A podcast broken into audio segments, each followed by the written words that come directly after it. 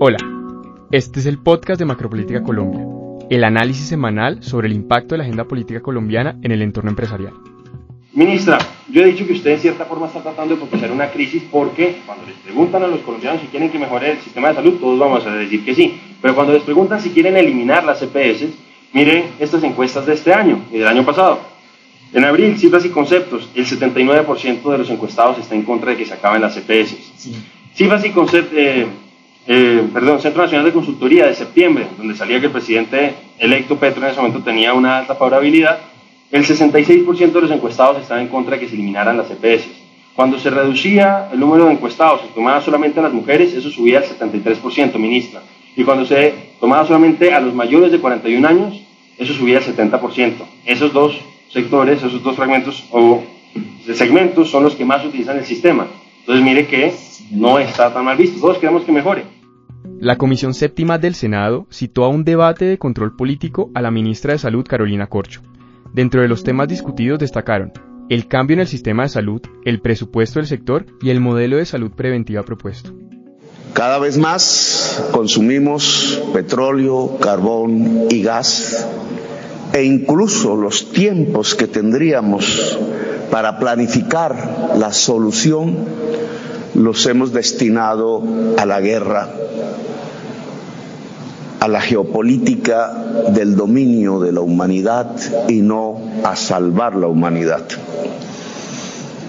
El liderazgo político ha fracasado básicamente porque superar la crisis climática implica dejar de consumir petróleo y carbón y ese dejar de consumir implica una transformación profunda de la economía una desvalorización de intereses poderosos en esa economía, un cambio de la economía mundial que no puede adelantar el liderazgo político de la humanidad. La gira internacional de Gustavo Petro inició en la COP27 con un discurso en defensa de la Amazonía y rechazo a los hidrocarburos. La agenda incluye encuentro con representantes y líderes mundiales en Egipto y Francia, así como su participación en el Foro de Paz. Soy Santiago Sánchez, consultor de Prospectiva Colombia. Para analizar estos temas están conmigo hoy Juana Acuña, consultora de Prospectiva Colombia, y Zulma González, analista política de Macropolítica Colombia y nuestra moderadora del día de hoy. Muchas gracias Santiago. Un saludo muy especial para ti y para nuestros clientes. La Comisión Séptima de la Cámara de Representantes citó a Carolina Corcho, titular del Ministerio de Salud, a un debate de control político. Este tuvo como fin ampliar la información sobre la gestión de la cartera sanitaria del país. Los temas abordados en el encuentro fueron el financiamiento y la sostenibilidad del sistema. Juana, muchas gracias por acompañarnos hoy. Gracias a ti por la invitación, Zulma. Me gustaría que iniciáramos con un contexto sobre el debate, por qué surge este y quién lo convocó. Es importante tener en cuenta que este no es el primer debate de control político a la ministra de Salud, en este periodo legislativo se han convocado seis debates desde la Comisión Séptima de Senado y cinco desde la Comisión Séptima de Cámara por diferentes motivos.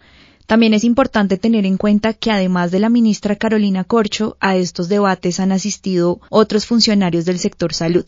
En esta oportunidad, el debate del pasado miércoles surgió por iniciativa de algunos representantes a la Cámara, entre ellos Andrés Forero y Víctor Manuel Salcedo, el debate se convocó con el objetivo de abordar principalmente temas relacionados al financiamiento y la sostenibilidad financiera del sistema de salud, pero también se habló de la reforma a la salud, del modelo predictivo y preventivo de salud y las vacunas contra la viruela símica, entre otros temas. ¿Qué vio el equipo legislativo de prospectiva frente al ambiente para que surgiera en la Comisión Séptima esta propuesta y que se pudiera llevar a cabo? Respecto al ambiente del debate, algunos congresistas de la oposición estaban molestos porque no se estaban agendando estos debates de control político y por la inasistencia de la ministra de Salud a los anteriores debates citados. Incluso se rumoraba que la ministra no asistiría a este último debate y esto generó algunas molestias en algunos partidos. ¿Y ahí hubo participación de otros funcionarios del gobierno? Sí, también participó el viceministro técnico de Hacienda, la directora de Desarrollo Social del DNP y el director encargado de la ADRIS. Y acá otro punto para tener en cuenta es que la ministra estuvo todo el día en el Congreso, en la mañana asistió a este debate de control político, pero justo también el miércoles en plenaria del Senado, en horas de la tarde, fue aprobado el proyecto de ley para la transformación del Instituto Nacional de Cancerología y vimos presente a la ministra acompañando también la aprobación de este proyecto de ley. Por lo que nos mencionas, podríamos afirmar que esta semana y particularmente el miércoles fue un día importante y decisivo para la agenda en salud del Congreso de la República.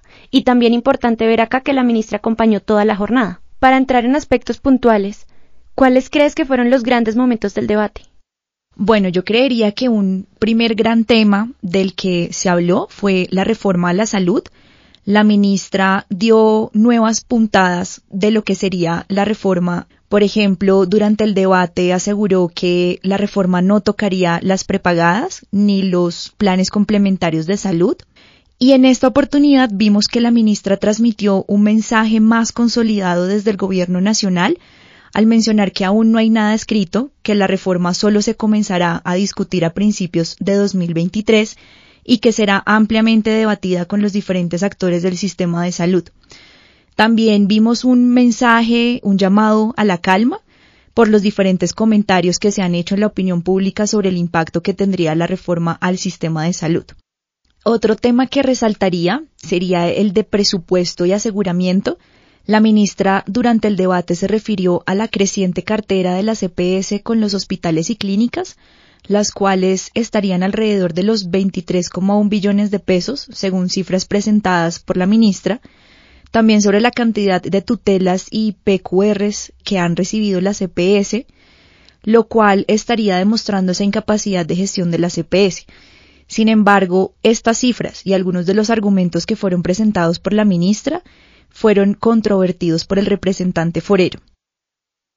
Otros temas álgidos que también estamos viendo en este momento, en este contexto, son los temas referentes a la UPC y los presupuestos máximos. ¿Salió algo de esto en el debate?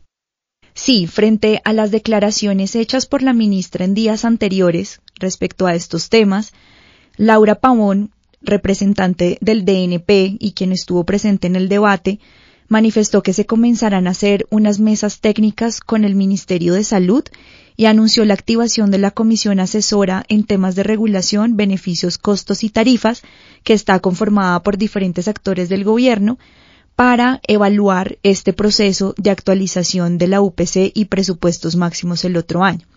Ahí también surgió una propuesta interesante por parte del representante forero, y es la de crear una subcomisión en la Comisión Séptima de Cámara para hacer un acompañamiento al Ministerio de Salud en este proceso de actualización de la UPC el otro año.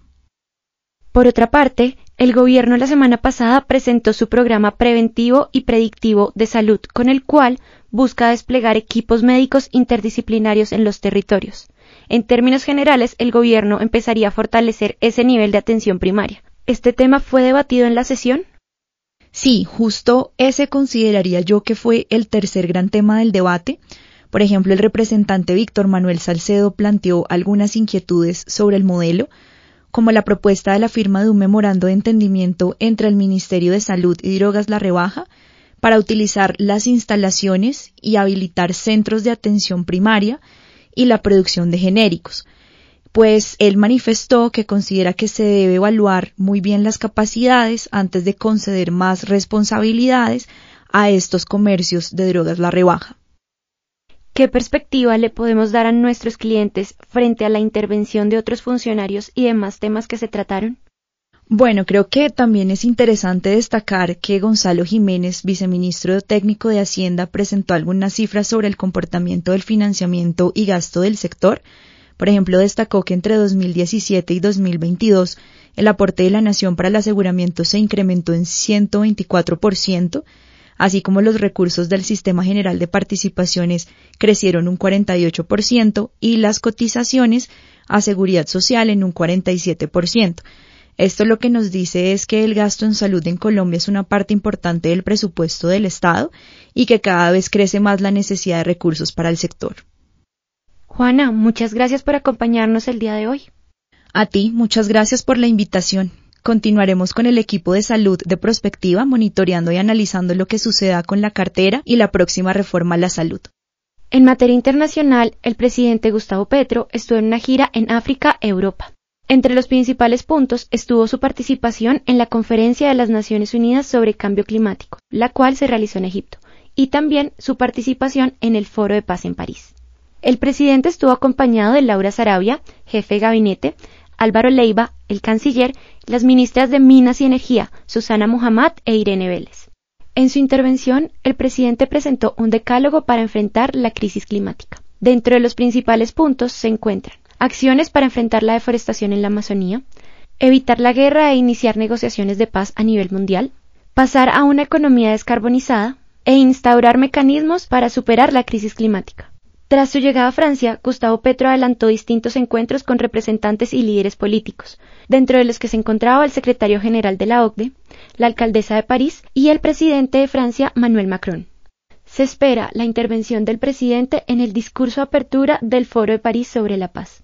Estos hechos evidencian una sinergia entre la política exterior del presidente y la política local, donde los principales temas son cambio climático, protección de la Amazonía y paz. Gustavo Petro continuaría entonces posicionándose como un líder no solo a nivel regional, sino también un líder global en materia de cambio climático. Con este tema concluimos nuestro episodio de hoy. Muchas gracias a nuestros clientes por escucharnos. Feliz día, que estén muy bien. Ecopetrol entregó los resultados financieros del tercer trimestre del año con más de 100 billones de pesos en ventas totales entre enero y septiembre de 2022. Asimismo, anunció que se adelantarían procesos con técnicas extractivas en caso de que el gobierno Petro así lo decida. Según el DANE, en el mes de octubre la inflación del país fue de 12.22%. Esta variación anual estuvo 7,65 puntos porcentuales por encima de la reportada en el mismo periodo del año anterior. Este fue el Macropolítica Podcast, el podcast semanal del equipo de análisis político de Prospectiva Colombia. Durante este episodio, usted escuchó audios de Comisión Séptima de la Cámara de Representantes y CNN en español. Gracias por escucharnos y hasta la próxima semana.